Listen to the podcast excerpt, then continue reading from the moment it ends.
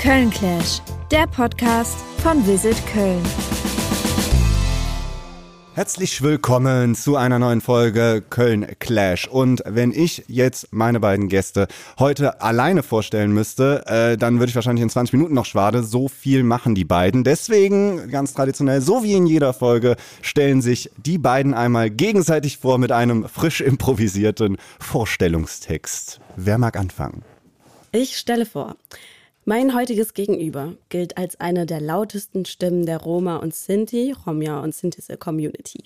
Als er 14 Jahre alt war, arrangierten seine Eltern für ihn eine Zwangsehe, aus der zwei Kinder hervorgingen. Mit Anfang 20 outete er sich dann als homosexuell. Gestartet hat er seine Karriere als Dentalhygieniker. Mittlerweile konnte er sich jedoch ein erfolgreiches Standing als Unternehmer, Autor und Politperformer aufbauen. 2022 erschien sein erstes Buch Ich, ein Kind der Mehrheit. Der kleinen Mehrheit. Der kleinen Mehrheit, wollte ich gerade sagen. Das die unglaubliche Geschichte seines Lebens erzählt, in dem er aufgrund seiner Herkunft immer wieder Ablehnung und Gewalt erfahren musste.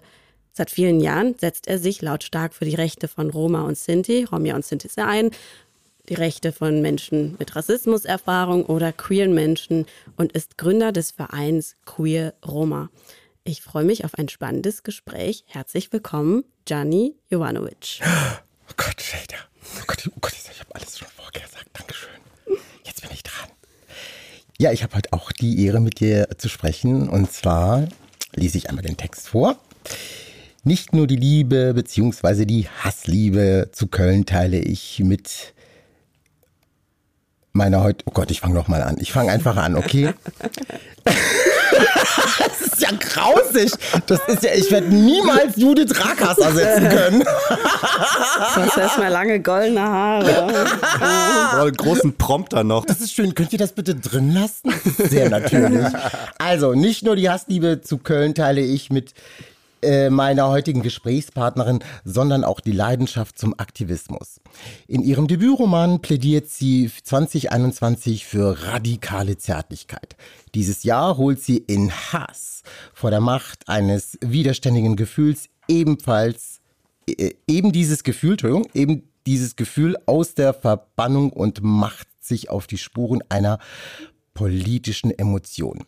Beide Bücher kletterten, Beide Bücher kletterten binnen weniger Wochen in den Bestsellerlisten und auch die Podcast-Projekte äh, 192020, ein Jahr nach Hanau, bekamen 2020 die verdiente Anerkennung. Ich bin gespannt, mehr über Ihre Arbeit als Journalistin und Moderatorin zu erfahren und damit und mit ihr über ihre Kindheit in Köln-Kalk zu sprechen. Schön, dass du da bist, Jada Kurt. Ich habe mich 300 Mal verlesen, aber egal. Vielen Dank. Habt ihr euch da ein bisschen wiedergefunden in diesem wunderschönen Vorstellungstext? Ja, ja, doch, doch, schon, kann man sagen. Ähm, ja, schon, schon. Also das mit dem Aktivismus, da bin ich mal, da muss ich mal so ein bisschen stutzen, weil ähm, Menschen denken ja, dass was ich mache, also Bücher schreiben oder auf Instagram äh, mich lauthals über Sachen beschweren, dass es Aktivismus sei. Ich würde es gar nicht als Aktivismus bezeichnen, weil gar nicht, weil ich Aktivismus doof finde, sondern weil Aktivismus für mich etwas ist, was sehr viel Arbeit, sehr viel unbezahlte Arbeit, sehr wenige Herzchen auf Instagram, sehr wenige Likes bekommt, eine kollektive Arbeit ist, die oftmals im Anonymen und irgendwie mit sehr viel Anstrengung und Mühe verbunden ist. Und diese Arbeit mache ich auch, die mache ich aber nicht öffentlich. Ähm, und finde es dann immer interessant, wie dann irgendwie so eine Außenwahrnehmung ist, auch von dem, was Aktivismus sein soll. Da bin ich gerade hm. drüber gestolpert. Also ja. bei, bei, mir ist es so, ich, ich, ich habe mich nie wirklich selbst dazu erkoren, sondern ich wurde irgendwie dahin geführt, weil einfach meine Lebenssituation ähm, so vulnerabel gewesen ist und die Verhältnisse, in denen meine Familie und ich auch groß geworden sind, einfach diesen Schritt ähm, hervorgetan hat. Es ist irgendwie zu mir gekommen wie die Jungfrau zum Kind. Hm. Sagt man das so auf Deutsch? das Kind zur Jungfrau. Wer war denn zuerst da? Das Ei oder das Huhn?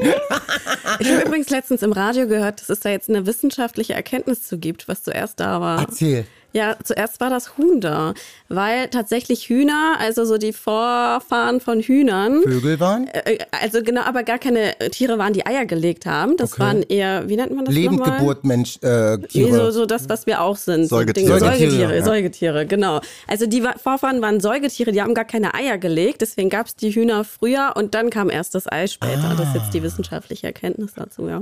Das ist ja spannend. Jetzt endlich mal. Ich wollte gerade sagen, es ist ein Wissenschaftspodcast gerade auf jeden Fall. Haben wir das, haben wir das wichtigste philosophische Problem der, der Menschheit jemals jetzt Ja. in den ersten fünf Minuten direkt geregelt. ja, auf wir jeden kennen, Fall, die finde ich Wahr gut. wir kennen die Wahrheit am Ende des Regenbogens. Das war auch sehr philosophisch. Dann ist es ja so, dass das ganze Ding hier Köln Clash heißt. Das heißt, ähm, wir werden äh, jetzt natürlich das Thema Köln auch nochmal ganz schnell äh, schon mal anschneiden. Ja. Äh, ich habe drei ganz fixe äh, Köln-Fragen für euch vorbereitet. Würde bei dir, Gianni, anfangen. Ja. Und äh, du haust die einfach, so wie es deine Art ist, in äh, ein, zwei Sätzen die Antwort dann raus. Käse. Wenn es fünf werden, ist mir egal. Ne? Das ich ist hab, dann so. Ich habe das kalkuliert, ich kann nicht zählen, es muss irgendjemand mitzählen. Ja. Also ich sag mal so, wenn wir in 20 Minuten dann noch hier sitzen, dann sage ich nochmal Bescheid. Dann mache ich einen Cut. Was darf man denn bei einem Besuch in Köln nicht verpassen, wenn Leute dich besuchen kommen und die waren vielleicht noch nie hier oder waren schon mal hier und haben noch nicht so viel gesehen? Was darf man nicht verpassen? Also wenn es Freunde sind, dürfen sie nicht verpassen, bei mir Spaghetti Bolognese zu essen. Das ist schon mal das allererste in Köln. Und ähm, das, also vom, vom Stadtbild her würde ich sagen, doch, ich bin, ich, ich mag den Dom. Ich finde, der Dom ist tatsächlich schon das Wahrzeichen für unsere Stadt. Und ich bin sehr happy und glücklich darüber, ähm, dass er so prachtvoll und schön mitten in der Innenstadt steht. Und deshalb glaube ich, dass, ähm, dass die Menschen am ersten sehen sollten. Den Kölner Dom. Perfekt. Sehen sie ja auch, wenn sie am Hauptbahnhof Erstmal stehen. Genau. Was vermisst du denn sofort, wenn du nicht in Köln bist? meine Wohnung und meine Familie und meine Freundinnen. Hast du eine gute Wohnung in Köln gefunden? Das ist ja auch sehr rar auf jeden Fall. Ja, ich habe tatsächlich Glück gehabt. Ich habe äh, tatsächlich eine schöne Wohnung, ja. So eine Ich zieh nie wieder aus Wohnung. Ja, das Ja. ist so eine, ja. Perfekt. Glückwunsch. So. Dankeschön. Ähm, wie sieht denn dein perfekter Tag in Köln aus, wenn du den jetzt so ausmalen könntest? Morgens um halb elf aufstehen, mit meinem Mann Sex haben, danach duschen, frühstücken, äh, in unser Café gehen, wo wir am meisten sitzen, am Ring. Äh, Wie heißt das? Wir dürfen das hier ist das durchaus. Café Romeo Romeo. Ich lieb da an der Ecke, Kaiser ja, Wilhelm Ja, ich liebe das. Café Romeo Romeo, da gehe ich dann immer hin mit meinem Mann. Entweder wir frühstücken zu Hause oder wir frühstücken da. Und dann gehen wir für ein, zwei Stunden in die Stadt und dann versuchen wir den Rest des Nachmittags äh, in Riel äh, am Rhein zu verbringen. Und am Abend dann wieder Sex und Spaghetti Bolognese. Ich habe drauf, ich hab, ich hab drauf gewartet, dass du genau das noch, äh, noch mal mit reinbringst auf jeden Fall. Es hört sich ziemlich perfekt an, finde ich. Shader, was macht Köln für dich denn äh, so ganz persönlich besonders? Weil sonst würdest du ja vielleicht auch nicht hier wohnen. Ähm, besonders. Lass mich mal überlegen. Vielleicht nicht im Vergleich zu allen Städten der Welt, sondern vielleicht einfach mal so generell, wo du sagen würdest, ja, das ist ein bisschen spezieller hier. Ach, ich habe das Gefühl, Köln erdet mich einfach. Und es hat, Köln hat auch noch was familiäres. Ähm, das ist ja auch so das, wofür Köln, Köln irgendwie bekannt ist, dass es irgendwie eine gewisse Herzlichkeit hat. Ähm, und ich würde sagen, es ist so, also wenn ich es jetzt mal doch vergleichen würde mit einer Stadt wie Berlin, in der ich ja auch wohne, da gibt's halt einfach eine größere Fluktuation. Menschen kommen und gehen und in Köln ist es irgendwie besondere. Es gibt hier irgendwie so eine gute Basis, um auch was aufzubauen mit Menschen. So, ja. Hast du denn da eine besondere Beziehung zu einem Fädel? Also in welchem der inzwischen 87 Fädel sieht man dich denn am ehesten? Also mein Fehler ist Köln-Kalk seit jeher und wird auch immer so bleiben. Warum? Köln-Kalk Ultras. naja, ich, ich glaube, das hat einfach, ich habe da die schönsten Jahre meiner Kindheit verbracht. Ich mag Kalk auch einfach, das ist ein, also Kalk ist ein sehr migrantisch geprägtes Viertel. Es ist auch ein sehr armes Viertel, aber es ist ein sehr politisches Viertel, ein sehr widerständiges Viertel. Und ich merke dann auch, wenn ich das zum Beispiel Kalk jetzt auch vergleiche mit Kreuzberg oder Neukölln, ich habe dann nochmal das Gefühl, dass die Communities vor Ort, jetzt die migrantische Community zum Beispiel, es gibt da eine andere Form auch von ja, Zusammenhalt würde ich es nicht nennen, aber irgendwie einfach, ähm, die lassen sich nicht verdrängen. So, die lassen sich nicht von der Straße verdrängen, nicht aus den Häusern verdrängen und das finde ich sehr bewundernswert. Ich habe auch erst irgendwie später jetzt nochmal, als ich später wieder nach Köln, äh, Kalk gezogen bin, nochmal gemerkt, wie politisch das eigentlich ist, auch als Viertel. Mhm. Und ja, da sind auch super viele Politgruppen, Vereine und auch sehr schöne Cafés und irgendwie Orte, mhm. die das alles widerspiegeln. Ja, das finde ich sehr bewundernswert, ja. Ähm, wenn du dich nicht gerade über äh, Dinge bei Instagram aufregst, wie du eben gesagt hast, schreibst ja äh, durchaus auch äh, politische Bücher und äh, machst ganz viel. Ähm, Gibt es denn da mh, hm, in Bezug auf Köln, wenn du sagst, wenn du jetzt gerade hier bist, auch auf deine Arbeit bezogen, inspiriert dich dann was in Köln oder machst du das eher so im stillen Kämmerlein mit dir? Mm, also ich schreibe viel im Zug, äh, meist im Zug zwischen, ich habe sehr viel im Zug zwischen Köln und Berlin geschrieben, also ein bisschen mm. unterwegs. Aber tatsächlich, äh, Kalk als Viertel inspiriert mich schon sehr und ich kann mir sehr gut vorstellen, ohne viel spoilern zu wollen, dass es in zukünftigen Projekten eine Rolle spielen könnte. Irgendwie dieser, dieser Kosmos oder die, als, als Vorlage. Jetzt nicht Kalk an sich, jetzt kein historisches äh, Werk oder so, aber irgendwie als weiß ich nicht. Ähm, ich bin da mit so ein paar Gedanken am Spielen. Hm. Als Setting vielleicht. Als ja, ein als eine Art Setting. Aber nicht zu viel gespoilert auf jeden Fall. Nee. nee noch hungrig gelassen. Perfekt. Dann will ich, weil ich da eben ganz hellhörig geworden bin, wir haben eben äh, über Hassliebe gesprochen. Ich meine, Shader, du hast ein Buch über, über Liebe gesprochen, äh, beziehungsweise radikale Zärtlichkeit und dann ein bisschen Liebe auch hinterfragt. Und jetzt hast du frisch ein Buch über Hass gesprochen. Und da bist du eben auch, äh, Gianni, reingegangen, so mhm. Hassliebe zu Köln. Mhm. Habt ihr das? Beide? Ist das so eine Gemeinsamkeit?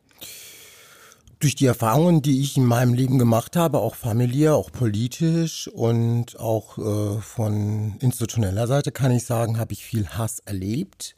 Ich bin nicht jemand, der hassen will, wobei ich das Gefühl von Hass äh, nicht als schlimm finde. Das ist auch ein sehr menschliches Gefühl. Die, die Frage ist einfach, welche Perspektiven nimmt man ein dabei? So, was ist der Auslöser für dieses Gefühl? Und ich glaube, wenn du in einem Ort, wo du vermeintlich zu Hause sein möchtest, so viel externen Hass bekommst, der für dich nicht erklärlich ist, gerade als junger Mensch, dann fällt es sehr schwer, eine Form von Liebe zu entwickeln.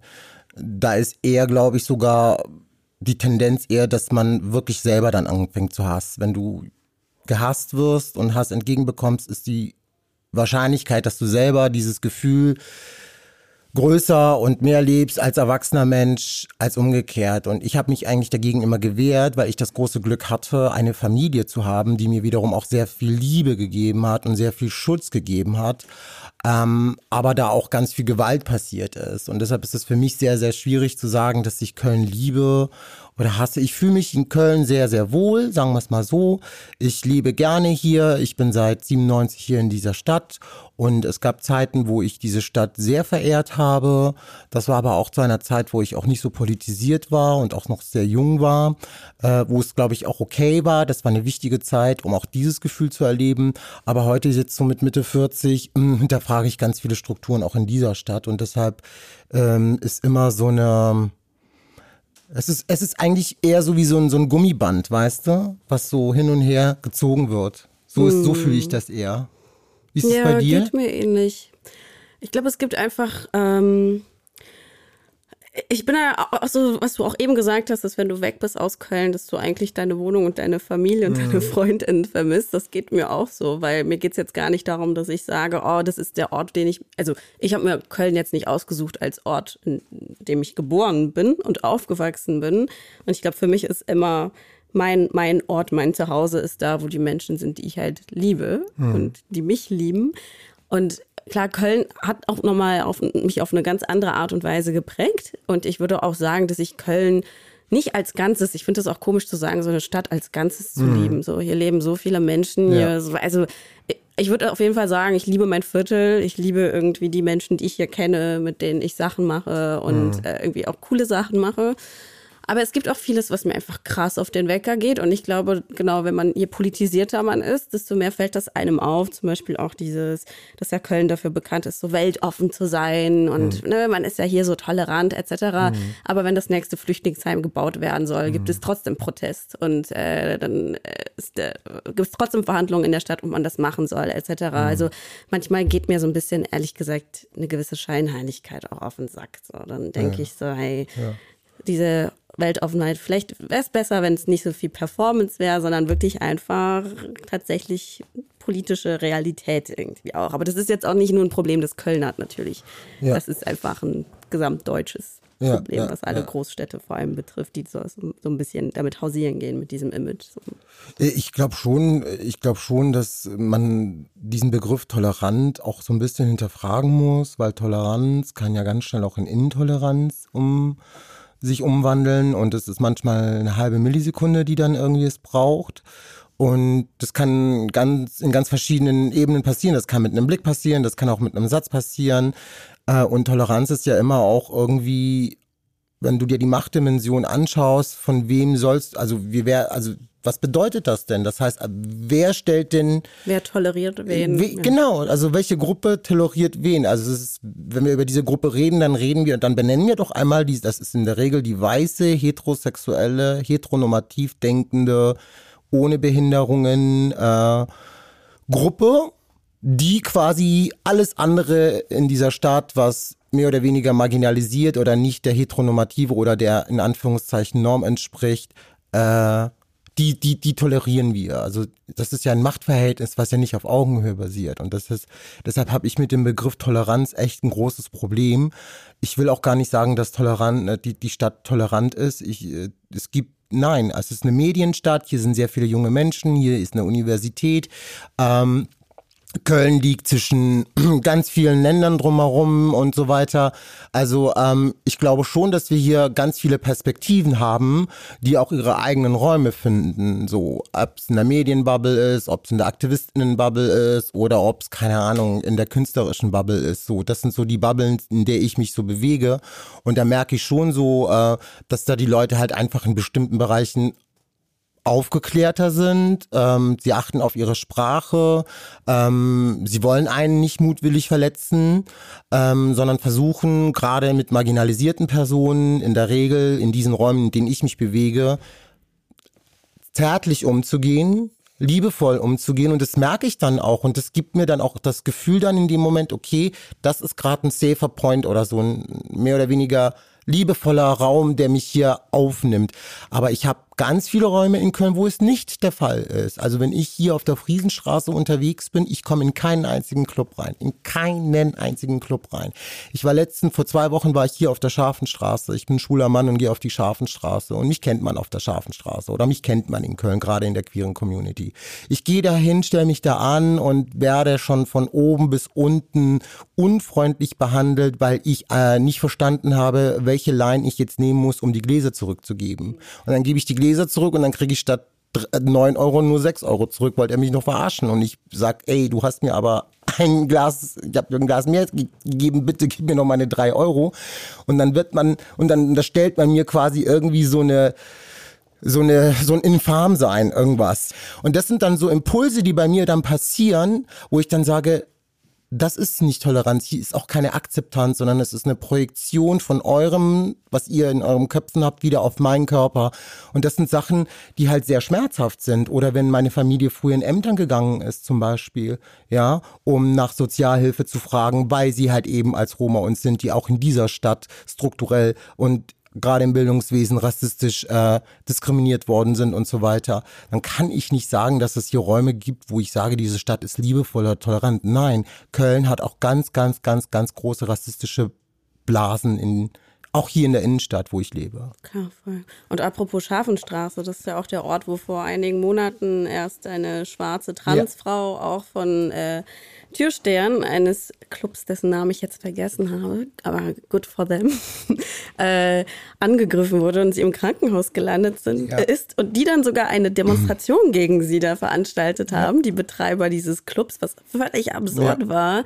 Und ähm, ja, und das meine ich halt so ein bisschen, dass auf der Oberfläche so gerne irgendwie, ne, so spazieren ja, ja. gegangen wird mit, es ist so alles hier so mhm. total offen und aufgeklärt. Und wenn man dann so unter die Oberfläche schaut, haben wir da dieselben Probleme wie halt an Voll. jedem anderen Ort in Deutschland ja. und ich würde auch sagen in Europa oder auf der ganzen Welt auch, wo alle arme Menschen, queere Menschen, Menschen, die von Rassismus betroffen sind, immer kämpfen müssen und immer Zielscheiben sind, ja. Was mich so aufregt, ist diese Scheinheiligkeit. Diese ja, genau. Scheinheiligkeit, dieses oberflächliche Scheinheilige, so zu tun, als würde es einen nicht interessieren oder so zu tun, als würde ein Mann einen auch nicht kennen oder mit einem auch nicht geredet hat. Ich erlebe es bis heute noch, dass Leute, mit denen ich seit über 20 Jahren kenne, mit denen ich irgendwann mal in der Vergangenheit zwei Sätze gesprochen habe, die mich dann sehen und die Straßenseite wechseln und an mir vorbeigehen oder so an einem vorbeigehen und einen nicht mal angucken, obwohl man sich kennt, vielleicht sogar am Tisch gesessen hat und irgendwie, keine Ahnung, einen Kölsch miteinander getrunken hat. Das sind so Sachen, die ich dann einfach so, die fallen dann einen auf die geben mir dann kein Gefühl von Verbindlichkeit oder ein Gefühl von Respekt auch. Und ähm, das sind Sachen, die mir hier in passieren, die, die sicherlich auch in einer anderen großen Stadt passieren, aber es passiert mir hier in Köln, wo ich zu Hause bin. Und das ist dann auch nicht angenehm. Also wenn man dann so eine Ignoranz dann auch von vielen Seiten auch hinbekommt. Hm herbekommt. So. Ja. gleichzeitig ist es natürlich auch so, äh, Shader, du hast jetzt eben gesagt, du hast die, die glücklichsten Jahre quasi hier in Köln, dann in, in Köln-Kalk. Gianni, gleichzeitig bist du seit äh, 97 äh, halt hier, also muss es ja, ne, deswegen kommen wir ja wirklich eigentlich ganz gut auf den yeah. Begriff Hassliebe, yeah, ne, yeah. weil ihr jetzt gerade sehr viel äh, Kritisches gesagt habt, aber gleichzeitig gibt's ja dann doch was, was euch ja in irgendeiner Weise hier hält. Ich meine, oh, Shader, ja. du bist in zwei Städten natürlich dann irgendwie zu Hause, ne? Gianni, du bist jetzt quasi äh, ja. äh, schon, schon in Köln wohnhaft und hast jetzt, glaube ich, nicht vor, ja, wegzugehen, nee. nicht nur wegen der schönen Wohnung. Ähm, das heißt, wo in, in, in dieser Hassliebe ist dann da die Liebe? Also ich glaube, für mich halt, wie gesagt, einfach zu, zu Freundinnen, Familie und auch zu meinem Fädel. Also ich habe eine sehr große Liebe für Kalk, muss ich sagen. Und die glücklichen Jahre meiner Kindheit, die ich auch in Kalk verbracht habe, mhm. ich würde jetzt gar nicht sagen, dass es damit zu tun hatte, was jetzt die Stadt oder Kalk uns geboten hat. Ne? Also Kalk ist ja auch, ich meine, wenn man sich auch Kalk anschaut, das ist äh, jetzt gerade im Sommer, merkt man das immer wieder, auf welche Art und Weise das auch ein prekäres Viertel ist. Das ist eine, eine der, der Stadtviertel, das Stadtviertel, das Viertel. In Köln mit der wenigsten Begrünung auch, mhm. was sich natürlich im Sommer mhm. extrem auswirkt. Die mhm. Leute sind da krass am Köcheln, mhm. davon abgesehen, dass da sowieso sehr viele Menschen auf der der Straße leben. Also all diese Sachen gibt es, aber natürlich gerade als Kind oder gerade auch als Menschen, die auf eine gewisse Art und Weise ja, Migrationsgeschichte haben mhm. oder sich die, an diesen Orten einfach ihr Zuhause aufbauen müssen und das einfach sich aneignen und auch die sich die Straßen aneignen müssen, weiß ich nicht, diese Menschen schaffen es oftmals irgendwie an vielen Orten irgendwie eine gewisse Form von Glück zu etablieren. Ja. Also ich sage immer so, meine Kindheit war irgendwie großartig, weil die Straßen haben uns einfach gehört. Mhm. Und äh, wir haben die Straßen echt unsicher gemacht, so als Kids. Also diese Gleichzeitigkeit existiert und es ist jetzt nicht so, dass das Viertel es uns einfach gemacht hätte, aber wir als Kinder haben uns einfach das Viertel genommen und die Straßen genommen. Und das sind halt Kämpfe, die ich im Erwachsenenalter auf eine ähnliche Art und Weise, klar, heute mit einem ganz anderen Standing, mit einem ganz anderen finanziellen Status, kulturellen Status, sozialen Status etc., den ich mir als Kind wahrscheinlich gar nicht hätte ausmalen können. Aber ja, ich glaube, es ist am Ende so ein bisschen so ein, so ein Kampf halt immer noch. So. Ja. Aber ja. Ja, ich fühle das voll. Für mich ist so, ich, ich, wenn ich mich frage, welche Fehler sind so mein, mein Point, wo ich mich gut fühle, wo ich mich auch repräsentiert fühle, auch vor allen Dingen auch. Das ist tatsächlich bei mir eher Ehrenfeld, also auch das alte Ehrenfeld gewesen, ist ja mittlerweile auch wirklich stark am Gentrifizieren. Aber das alte Ehrenfeld war so und so Bickendorf, Ossendorf, das war so mein Ding, OG, mm. dies, das, Ananas, weißt du Bescheid, ich höre Ossendorf am Weg, Junge das waren so meine Hoods, wo ich halt auch so sozialisiert worden bin, auch als junger Mensch. Ich war irgendwie so, ähm, was war ich, 18, 19 Jahre alt, als ich nach Köln gekommen bin. Also immer noch voll krass auch so in diesem Flav so drin zu sein mit Hip-Hop äh, und so. Und ähm, ich war nie in einer Gang oder so, ähm, obwohl ich immer hyper visible war als queerer Körper. Also es war immer klar, Gianni war schwul, aber wir sprechen es irgendwie nie an und wenn er uns blöd ist, dann beschimpfen wir ihn. Das schon und ich muss dann irgendwie mit Humor das auffangen. Das war dann so meine Strategie, das irgendwie alles zu überleben. Das waren auch so diese Räume, diese, diese, diese, diese Situationen, die auch passiert sind in Köln, dass ich in meinem eigenen Viertel mich eigentlich auch gar nicht so sicher fühlen konnte, weil ich als schwuler Mensch oder als schwuler Jugendlicher da einfach auch mit ganz vielen patriarchalen Gewaltstrukturen zu tun hatte, die mir das auch verboten haben. Was aber dann Köln, und das ist, das ist auch dafür, was ich auch, wofür ich Köln auch wirklich liebe, ist halt das war okay, das war vielleicht aber auch die 90er, 2000er. Das Lulu damals noch, das war Europas größte queere äh, äh, Gay Club hier am Appellhofplatz.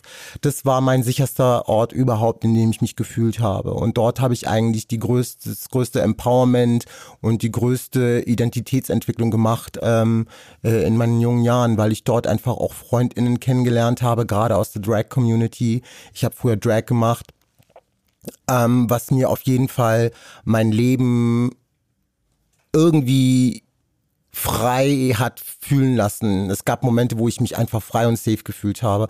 Und das waren halt einfach wirklich die queere Community zu dem damaligen Zeitpunkt. Die war auch anders als heute, muss ich ganz ehrlich sagen. Also wir waren in den 90er waren wir viel, viel politischer. Wir waren vielleicht noch nicht so viel aufgeklärt mit Narrativen und vielleicht haben viele Dinge vielleicht noch nicht so sichtbar gehabt, wie wir sie heute vielleicht haben. Aber es war damals krass politisch und wir sind auf die Straßen gegangen und wir haben diesen Widerstand und diese Selbstermächtigung gerade in unseren Clubs, in unseren Safe Spaces auch ausleben können. Und ähm, das hat mir schon, das hat mir schon ein großes Gefühl von Liebe und Zugehörigkeit zu dieser Stadt auch gegeben. Äh, und es gab auch eine Zeit lang, wo auch die Scharfenstraße auch wirklich so mein, mein, mein, mein sicherer Hafen gewesen ist. Das war in den 90er, 2000er anders. Es hat sich anders entwickelt. Und ich habe auch zu Karnevalszeit in Köln auch ganz viel gute Dinge erlebt am Anfang wo ich noch sehr jung war. Später dann aber, als ich irgendwie politisierter war und irgendwie auch erwachsener war, merkte ich halt einfach auch, dass halt einfach die Versexualisierung und die Exotisierung meines braunen Körpers in Karneval ähm, einfach krass, krass, krass, krass auf mich einwirkt. Das, das konnte ich einfach nicht mehr ertragen. Und später dann halt natürlich all, äh, auch diese ganzen Formen von kultureller Aneignung, die halt eben in den gerade wenn es um Sinti und Roma geht, es gibt ja auch Vereine, die mit dem Z-Wort ähm, äh, sich betitelt haben und seit Jahrzehnten irgendwie im Karnevalsklüngel drin sind. Das sind alles so dann Struggles, die mich dann treffen, wo ich dann einfach sagen kann, nein, an dieser Stelle geht's einfach nicht mehr. Meine Position ist jetzt hier und ich werde nicht mehr irgendwie tolerant sein, äh, Ausgrenzungsmechanismen gegenüber. Und in einer Welt, wo man einfach so, auch gerade hier in Köln schon mittlerweile auch viel, viel weiß und sich selbst die Möglichkeit geben kann zu lernen, sollte man das beachten. Und ich kann, ich, ich, ich kann, ich kann das dann einfach nicht mehr. Und deshalb habe ich mich zum Beispiel gerade was Karneval betrifft, ähm, komplett zurückgezogen. Also ich, äh, für mich ist Karneval gegessen spätestens seit dem 19. Februar 2000. 20, äh, wo es einen Terroranschlag in Hanau gab, wo neun junge Menschen, migrantische Menschen ermordet wurden äh, und in Köln Karneval gefeiert wurde. Mhm. Und das ist ein Trauma und das ist eine Verletzung, das ist ein Hohn, den ich äh, nie vergessen werde. Mhm. Und spätestens seitdem ist für mich Karneval mhm. gegessen. Also mhm. was hat ja. dich denn daran, was hat dich denn daran so verletzt, dass in, in, Köln Karneval gefeiert ist, während neun Menschen und viele Familien zerstört worden sind? Also es ist nicht so, dass mich das gewundert hätte und es wäre ja irgendwie auch so eine sehr symbolische Ebene von Anerkennung gewesen, wenn man gesagt hätte, wir blasen das jetzt ab. Aber mhm. ich weiß zum Beispiel, dass jetzt im vergangenen Jahr äh, mit dem Angriffskrieg auf die Ukraine mhm. die Feierlichkeiten ja abgeblasen wurden, wenn ich mich nicht irre. Mhm. Und ich dachte, okay, verstehe ich. Also davon abgesehen, dass an sehr vielen Orten der Welt äh, ständig permanent, auch in den der Herkunftsgeografien meiner Eltern ständig Krieg ist, ähm, aber ich dachte so, ah, okay, diese, diese Anerkennung für dieses Leid gab es halt an anderer Stelle nicht, also beziehungsweise stand es nicht einmal zur, zur Debatte. Mhm. Und es war, glaube ich, für sehr viele Menschen, die sich sowieso nach Hanau extrem alleine gelassen gefühlt haben, die bis heute ja um politische Aufklärung und Konsequenzen kämpfen, die einfach ausgeblieben sind. Mhm. Auch noch auf so einer symbolischen Ebene einfach eine krasse Klatsche, einfach, dass da ein Teil der Gesellschaft getrauert hat, sehr einsam getrauert hat und ein anderer Teil der Gesellschaft einfach Karneval gefeiert hat, als wäre nichts gewesen. Ja. Woran liegt das, Shader, dass Menschen diese, ich, ich wirklich, ich will da, ich, ich will da mit dir hin. Ich will wissen, woran das liegt, dass Menschen sich so entscheiden. Was sind die Gründe dafür? Was glaubst du? Jetzt äh, hören wir doch von Philosophie Nee, es geht, Psychologie. nee, es, nee, du, das ist mir so wichtig, weil, guck mal, das Ding ist halt, klar, wir können über die leichten Dinge reden und wir können auch immer über die schönen Dinge dieser Stadt reden. Aber lass uns doch auch mal über die Probleme reden, die wir auch in dieser Stadt haben. Es sind alles so auch Herausforderungen, die wir haben, wo wir auch wirklich Probleme in dieser Stadt haben, finde ich so. Und wir haben auch politische Probleme in dieser Stadt. Und ich glaube, dass das Empathiegefühl daran auch gemessen ist, warum, wem fühle ich mich zugehörig und wem fühle ich mich nicht zugehörig oder welchen Wert habe ich bestimmten Menschengruppen gegenüber und welchen Wert habe ich Menschen gegenüber nicht. Ich sag's geradeaus weg. Ich glaube, dass ganz viele weiße Menschen sich sagen, das waren doch Kanacken. So uns scheißegal. Neun We ich sag's echt so raus, weil ich das gehört habe in meinen Umgebungen, weil ich es gesehen habe, ob es im Internet war und überall und wie Menschen darüber geredet haben in vielen Positionen. Am Ende war die Aussagen, es sind Kanaken, sind halt neun weniger. Das ist das, was nämlich dahinter steckt, warum es den Leuten scheißegal ist. Und ähm, das will ich in dieser Stelle auch sichtbar machen, weil das ist zum Beispiel eine Aufgabe von Aktivismus immer das Salz in der Wunde zu sein. Zu sagen, nie zu konform zu sein und positioniert zu sein und die Dinge so anzusprechen, wie sie tatsächlich sind. Es bringt mir nichts, das Ganze irgendwie auf einer politischen Ebene zu diskutieren. Ich betrachte es aus einer menschlichen und aus einer ethischen Perspektive. So, was geht denn da ab? So, hier werden Menschen umgebracht und ihr feiert scheiß Karneval. Habt ihr sie noch alle? Ich bin aus den 90ern. Ich weiß noch, als der Irakkrieg gewesen ist, war hier in Köln und überall war es auch Stille und äh, hat man sogar Codes eingerichtet, dass sich keiner irgendwie als Araber oder sonst irgendetwas äh, äh, verkleiden soll, weil man das irgendwie appreciaten würde und so weiter. All diese ganzen Dinge sind da abgegangen und hier war es euch scheißegal. Und das ist halt eben genau das Problem. Und vielen, vielen Menschen ist es halt einfach auch nicht bewusst. Ja, da äh, ist es ja tatsächlich auch so, dass es äh, dann durchaus auch so kleine politische Inhalte schon beim, beim Karneval auch gibt, wenn man an sowas wie dem Geisterzug denkt. Ne? Aber das dann schon eher im Hintergrund, wenn man so ganz, ganz, ganz genau hinschaut und nicht das Große, was man dann halt äh, vorn, vorne herum sieht. Ne? Also ich erwarte von den KarnevalistInnen dieser Stadt nicht, dass die jetzt alle mit einem Transparent rumlaufen. Nein, was ich zum Beispiel mir wünschen würde, wäre, dass man nicht meine Kultur in den Dreck zieht und sich irgendwie als Z-Mädchen irgendwie verkleidet. Das wäre zum Beispiel etwas, was, was erstmal respektvoll und achtsam wäre der Gruppe gegenüber. Und das kann man einfach so nicht machen. Da ist einfach so menschlich gesehen, finde ich das einfach nicht in Ordnung. Und die Argumentation dahinter ist einfach selten dämlich dämlich. Ja, das sind so Sachen. Und was ich vielleicht von Karnevalsmenschen erwarten würde, ist zu sagen, tatsächlich einmal zu sagen, hey, wir sind gegen Rassismus, wir sind gegen Transfeindlichkeit, wir sind gegen Homofeindlichkeit etc. pp. Why not? Weil es gibt auch queere Menschen, Transmenschen, Roma-Menschen, die ebenfalls Karneval feiern. Und deshalb glaube ich, äh, gibt's da auch Exkludierungsmechanismen und die muss man dann halt einfach auch betrachten.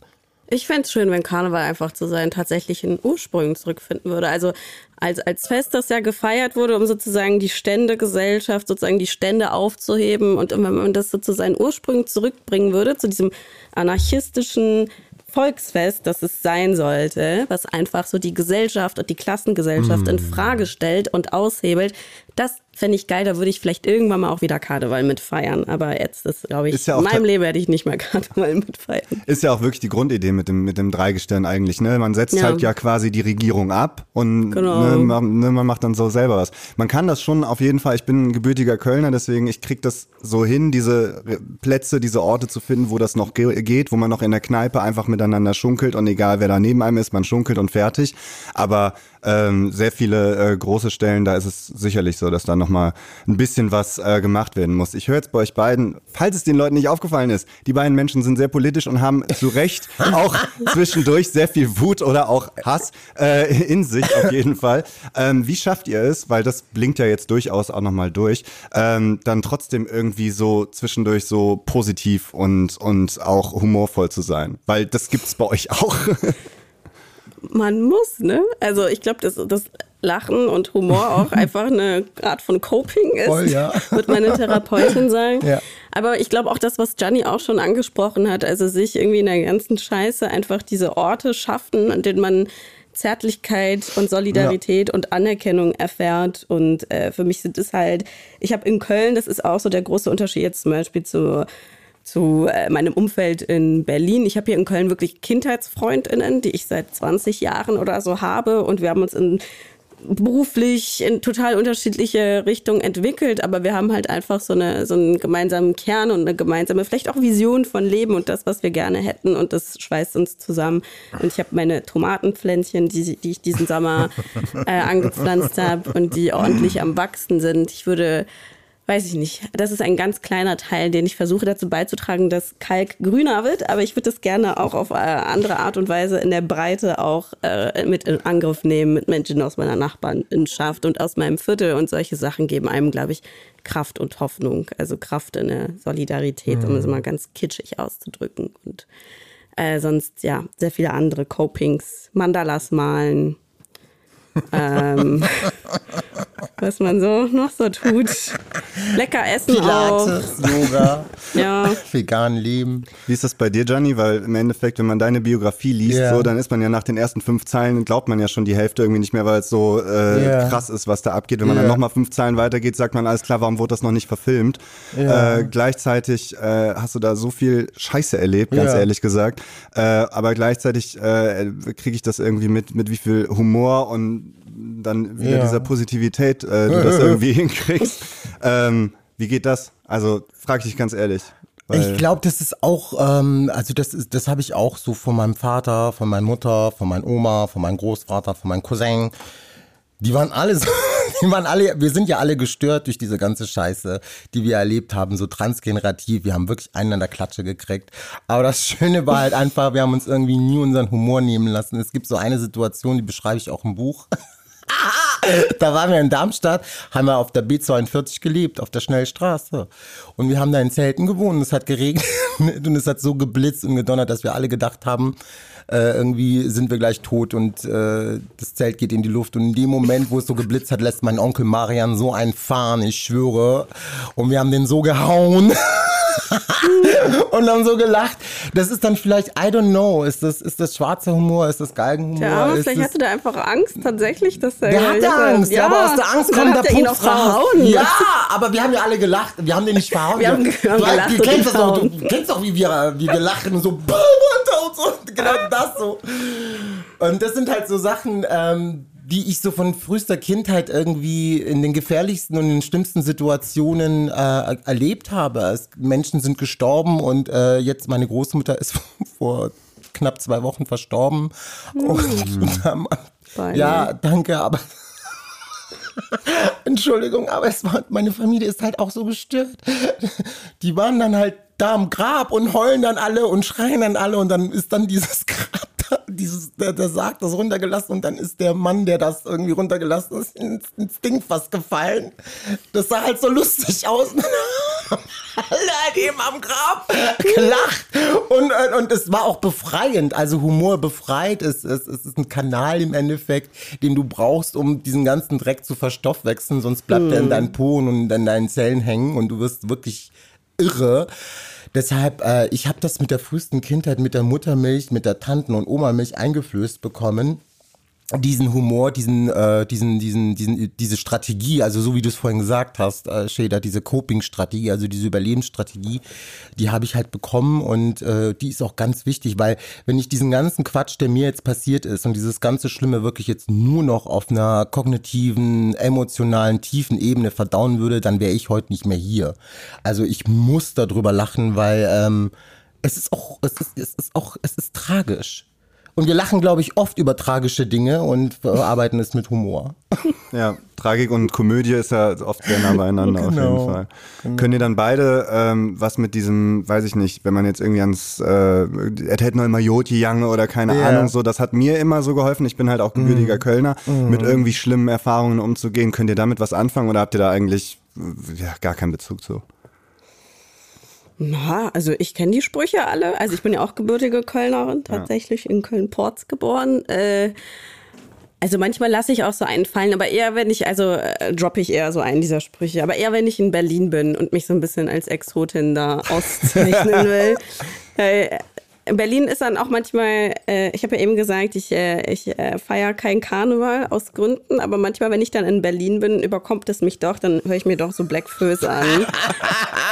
Und dann suhle ich mich irgendwie so ein bisschen in meiner Tragik. Und dann komme ich nach Köln und sage, ich hasse das alles, diese ganze Kultur und Blackfoot und was soll das? Und diese ganze Schunkelkultur. Also so ein bisschen kommt es immer, glaube ich, auf den Kontext an, wie tragisch man sich gerade fühlt. Ja. Ähm, ja, manchmal lasse ich dann, er hat noch immer Jotjange. Ähm, Menschen sagen zu mir häufig, dass man merkt, dass ich aus Köln komme. Und ich glaube, damit meinen sie irgendwie, dass ich so eine gewisse Gelassenheit vielleicht habe bei so Sachen oder eine, vielleicht auch einen gewissen, ja, Humor würde ich es nicht nennen, aber so eine gewisse, ah ja, keine Ahnung. Bisschen läppsch. Bisschen genau, läppsch. läppisch, läppsch bin ich auch. Obwohl ich auch oft Leuten erklären muss, was läppsch bedeutet, weil die das Wort gar nicht kennen. Ja.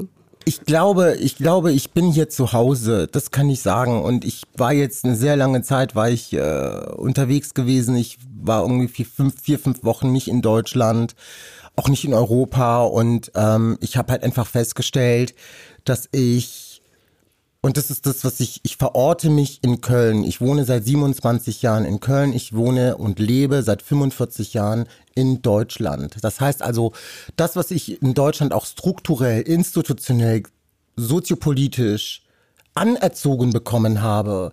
Denn ich bin ja nicht nur, nur in meiner Familie erzogen worden, ich bin ja auch auf der Straße erzogen worden, ich bin ja auch durch Freunde und Freundinnen äh, geprägt worden. Und es waren auch sehr viele weiße deutsche Menschen, bis, bis heute noch, die zu meinem engsten Freundeskreis gehören. Das heißt also, dieses Land oder diese Stadt und dieses Land verorten ganz viel Sicherheit auch in meinem Körper und in dem, was ich auch denke und meine und wie ich die Welt auch sehe. Und als ich jetzt im Ausland gewesen bin, habe ich einfach auch stark gemerkt, was für ein krasser Allmann ich bin. Irgendwann mal sagt eine Freundin zu mir, eine lesbische weiße Freundin, sagte zu mir, Gianni, mein Lieber, du wirst aber auch langsam ein alter weißer Mann. Was ist denn los mit dir? Und ich so, äh, nee, ich merke halt einfach, dass es bestimmte Dinge, die wir gelernt haben, unabhängig jetzt davon, ob sie gut oder schlecht für die Gemeinschaft oder für die Gesellschaft sind, uns irgendwie in Sicherheit wegen. Und da muss man, glaube ich, auch ehrlich hingucken, weil ich glaube, ähm, nicht alles ist in Deutschland verkehrt und nicht alles ist in Deutschland schlimm. Obwohl ich hier die schlimmste Gewalt und fast mein Leben verloren habe, kann ich und will ich auch nicht behaupten, dass Deutschland nicht mein Zuhause ist. Ich würde niemals sagen, dieses Gefühl Heimat, ich mag dieses Wort nicht Heimat. Es ist sehr krassen weiß und rassistisch, rechtskonservativ geprägt, dieser Begriff Heimat. Da muss, da muss man einfach auch überlegen, was dieser Begriff eigentlich auch für eine Gewalt dahinter hat, ob man das selbst auch als weißer Mensch noch benutzen möchte, bleibt jedem offen.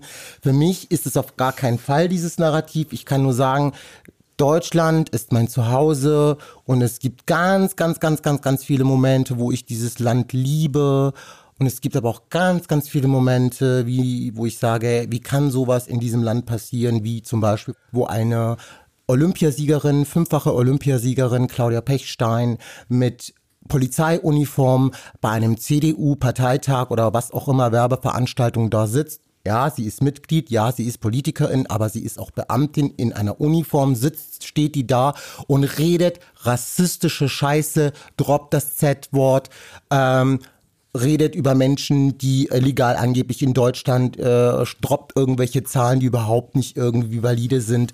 Und dann denke ich mir, wow, das sind so Sachen, wo ich dann sage, Deutschland oder auch Köln?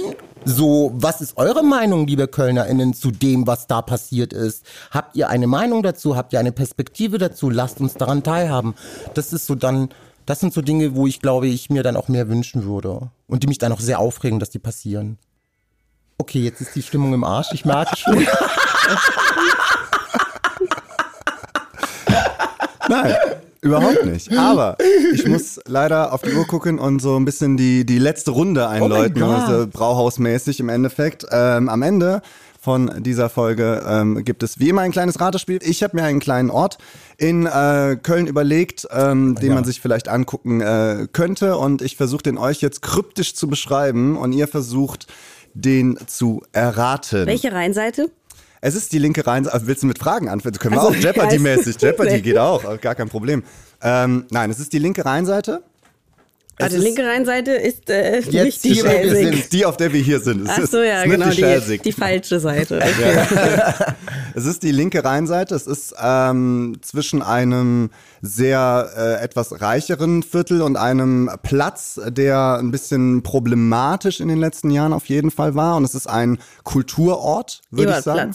Und in der Nähe vom Ebertplatz ist diese Kulturstätte. Ich meine nicht das Kiosk da auf der Ecke, was auch sehr schön Ach, ist, das wo ab und zu so, Metropolis meinst du, was das manchmal Kino? so, ne, Metropolis King auch Georg? nicht. Nee, aber auch ein sehr guter Guess auf jeden Fall. Was ist da Ist in der Nähe vom? Kirche? Nee, es ist ein Ort, da kann man im Endeffekt sein Fahrrad reparieren, da kann mal eine Lesung sein, da kann mal ein Flohmarkt sein. Das ist ein sehr, sehr, sehr Äh, alte Feuerwache. Die alte Feuerwache, ja. Richtig, perfekt, genau. Die alte Feuerwache. Ja. Also für die Leute, die es nicht kennen, äh, im Endeffekt, ein, äh, ja, so wie der Name sagt, Sind war mal. die Aber Ersten, apropos Probleme haben. in Köln, die alte Feuerwache soll ja dicht gemacht werden, weil äh, zu wenig Kohle und zu wenig Förderung. Wolltest Mhm. du darauf hinaus eigentlich? Okay, sorry. Hab jetzt einfach.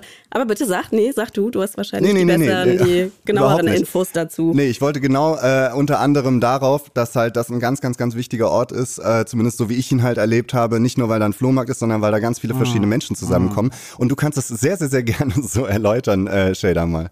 Äh, nee, also ich habe da nur so ein bisschen Halbwissen. Das, äh, ich habe nur letztens gesehen, dass es so einen sehr verzweifelten Hilferuf auch der alten Scheiße. Feuerwache auf Instagram gab, dass die gesagt haben, so hey, wir müssen irgendwie Leute entlasten, wir haben kein Geld mehr, wir wissen nicht, wie lange wir die alte Feuerwache noch betreiben können.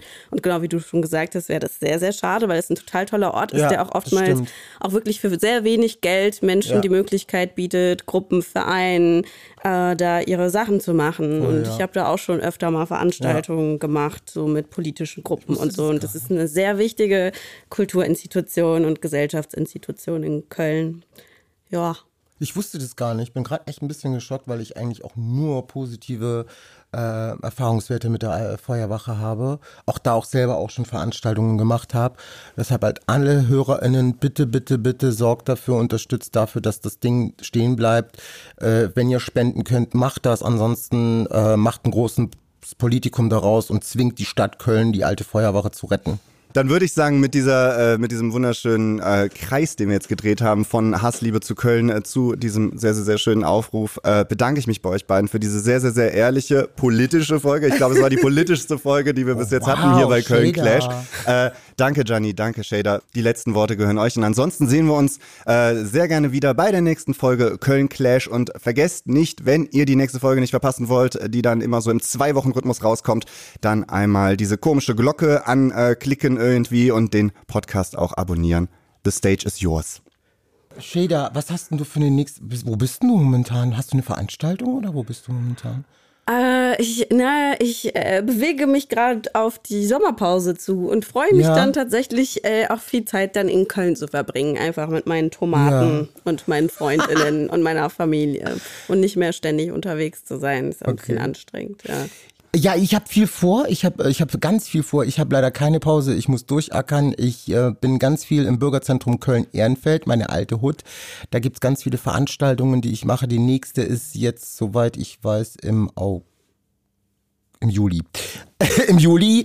Äh, Couchgespräche, äh, We Art Here. Ihr könnt das auf Instagram unter meinem Profil Gianni Jovanovic äh, euch anschauen. Dann äh, kommt äh, im Herbst was Schönes, Großes auf uns alle zu. Das wird geil. Und ähm, ich bin noch auf Lesetour mit Oyinda Mola Alasche, mit unserem gemeinsamen Buch Ich ein Kind der kleinen Mehrheit.